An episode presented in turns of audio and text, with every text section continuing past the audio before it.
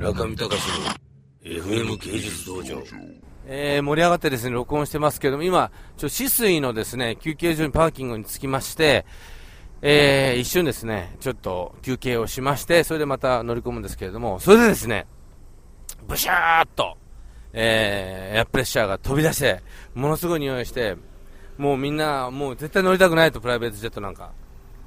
で、それでですね、ペースギャラリーのジョンという、あの、全部こう、うまくコーディネートしてくれる人がですね、もう空港に到着した瞬間から電話かけまくって、これどうしたことだと。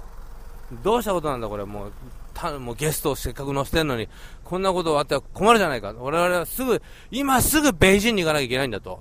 今から40分以内に飛行機を手配しろって命令してるわけですよ。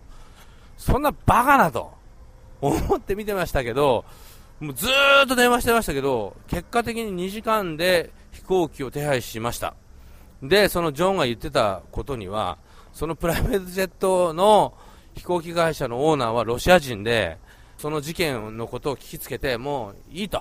全部タダにしてあげるのと、ベイジンまでの飛行機でタダにしてるから、もううるさく言うなと言ってると。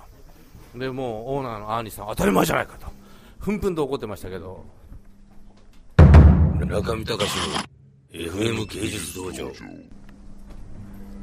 えー、止水のインターチェンジの、えー、休憩コーナーで私ラーメンを頼みまして、えー、そこに来ております。今日はさすが夏休みということもあって止水のこのインターチェンジもめっちゃ混んでますね。これもな旅行慣れした人が必ず成田から一度寄るというね立川君、はい、必ずここで食べますね。私ども私どもじゃなくて私はなんだっけ？何の話したんだっけな？僕251番ね。あ。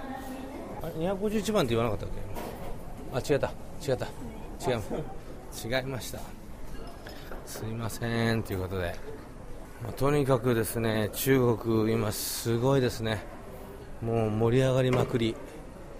もう怖いものなしですよ中国人は。はっきり言って今や。もう世界は我々が握ってると言わんばかりというか、まあ、言ってるんですけど事実ものすごいパワー、えー、ちょっとじゃあこれ食事終わってから録音します。中見隆の FM 芸術道場。